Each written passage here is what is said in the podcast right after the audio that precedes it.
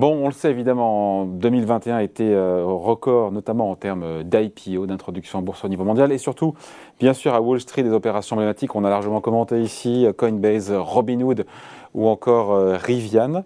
Euh, on voulait se projeter un petit peu sur cette année qui s'ouvre sur 2022 et voir ce qui pourrait potentiellement agiter un petit peu les investisseurs et la cote en termes d'introduction en bourse. Bonjour Laurent. Bonjour David. Laurent Grassin, directeur de la rédaction de Boursorama. Peut-être d'abord un petit rapide bilan quand même dans le rétroviseur sur cette année 2021 qui s'est achevée année record pour les IPO, même si à la Bourse de Paris, euh, c'était intéressant, mais en termes de hausse de cours, il n'y a pas beaucoup de ah boîtes qui s'en sortent aussi. Il y a, eh ben oui, il y a, il y a, comment dire, le record en termes d'opérations et de montants levés, puis après, il y a ah le bah. comportement des valeurs une fois qu'elles sont cotées. Ce sont deux choses différentes, avec, vous avez raison, sur, ce, sur cet aspect précis, un bilan un petit peu plus mitigé. Peut-être qu'on aura l'occasion d'y revenir dans une autre chronique. En tout cas, en termes de record, effectivement, 2021 euh, était à marquer d'une pierre blanche. Elles étaient à peu près au niveau euh, global, mondial, un peu moins de 2400 entreprises à toquer à la porte des marchés euh, pour un peu plus de 450 milliards de dollars levés. Les États-Unis représentent une grosse moitié un peu, un peu de ces, mm des entreprises avec, euh, avec plein de plein d'originalité sur cette année, notamment la multiplication hein, des SPAC. On en a parlé aussi, ces coquilles vides qui sont euh, introduites dans le but de réaliser euh, de futures acquisitions.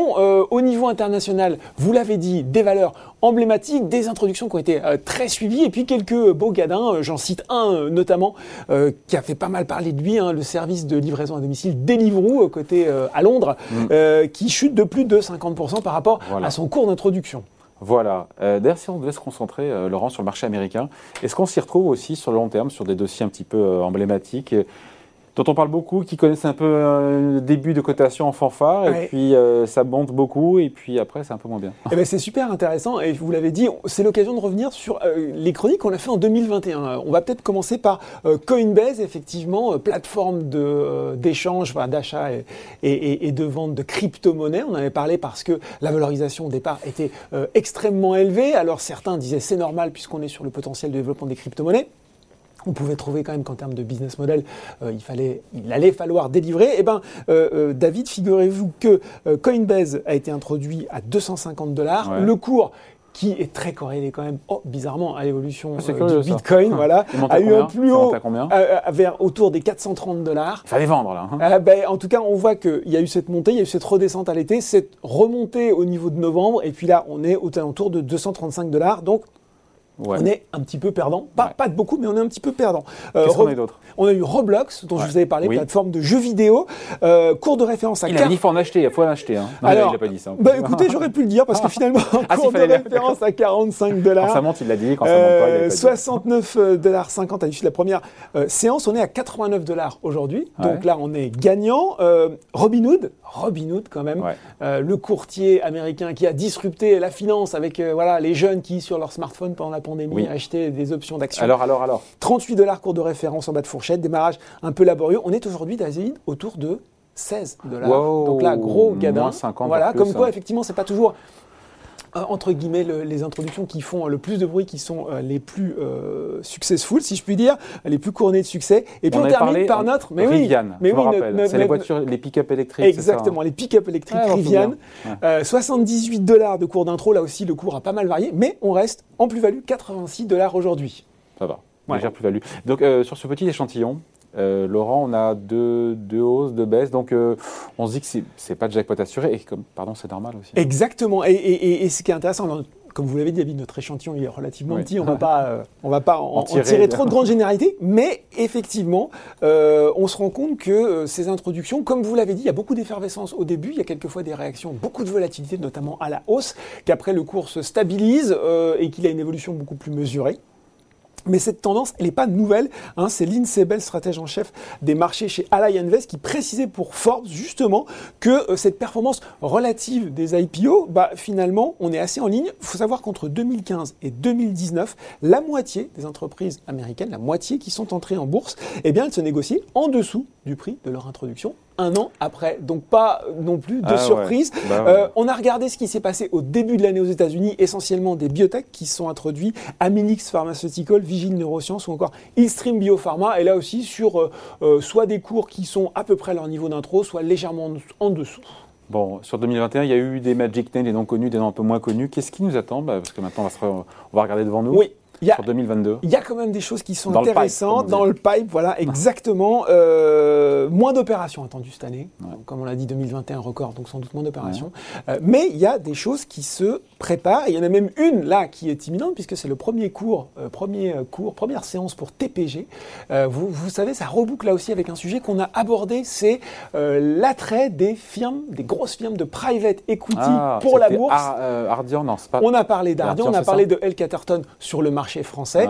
Euh, mais voilà, aux États-Unis, donc ce euh, ancien Texas Pacific Group, TPG, qui a réalisé son introduction hier au cours de 29 euh, dollars Ils ont levé à peu près 1 milliard de dollars. Ils sont valorisés 9 milliards, premier cours aujourd'hui. il faut savoir que c'était un des derniers grands fonds euh, de private equity, de capital investissement qui n'était pas coté et que ça marche ça pour le coup plutôt bien en bourse.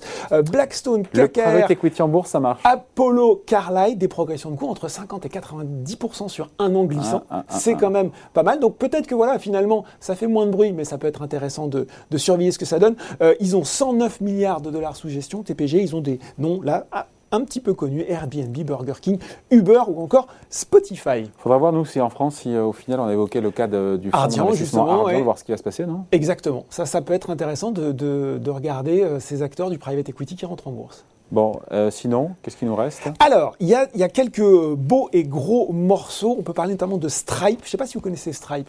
Non. Ah si, il, faut, il faut, vraiment connaître Stripe. C'est une, c'est une société de services financiers qui est basée à San Francisco. Elle est spécialisée dans les solutions de paiement en ligne ainsi que les API, vous savez, ces, ces programmes, enfin en tout cas ces systèmes qu'on développe pour les acteurs du commerce électronique. C'est une société relativement récente, créée en 2009 par les frères Collison, John et Patrick, mais elle a très rapidement euh, creusé euh, son trou euh, puisqu'elle a, elle a, elle, le but était pour, pour ses créateurs de pallier aux insuffisances ou peut-être aux irritants de services comme PayPal. Ils ont très bien arrivé.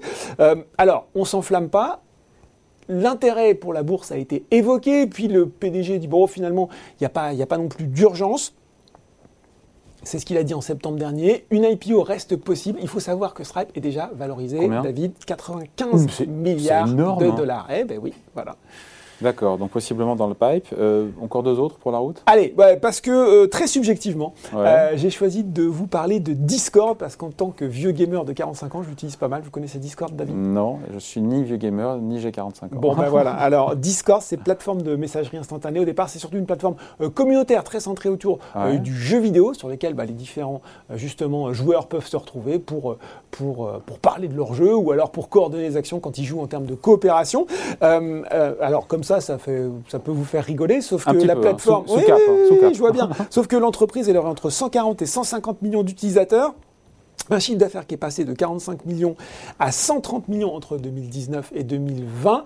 Ils avaient eu des discussions l'année dernière avec Microsoft pour se faire racheter autour de 10 milliards. Ça s'est pas fait. Finalement, aujourd'hui, serait valorisé autour de 15 milliards. Donc, c'est pas si mal. Toujours dans le côté site communautaire, on a on parlerait aussi de Reddit. Reddit, souvenez-vous, site communautaire qui héberge notamment les fameux Wall Street Bet euh, qui, euh, qui, euh, qui avaient donc enflammé la cote américaine l'année dernière. Et puis une dernière pour la route, Shime, devenue première banque numérique digitale aux États-Unis. Shine. Shime. Shime.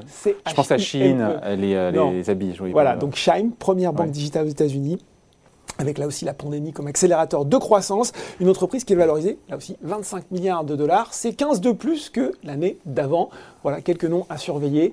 Euh, Peut-être moins d'IPO en tout cas. Que moins d'IPO. Qu'en 2021. Oui. Mais, ouais. Mais des choses intéressantes. Et puis peut-être, c'est peut-être pas encore une fois celles qui font le plus de bruit qui sont à regarder. Il faut aller voir aussi les, les business models, bref, un truc qu'on appelle les fondamentaux, ça fait toujours du bien. Oui, il faut qu'ils reviennent parfois les fondamentaux. Merci beaucoup. Merci David. Question signée de Laurent Grassin, directeur de la rédaction de Boursorama. Salut Laurent. Thank you.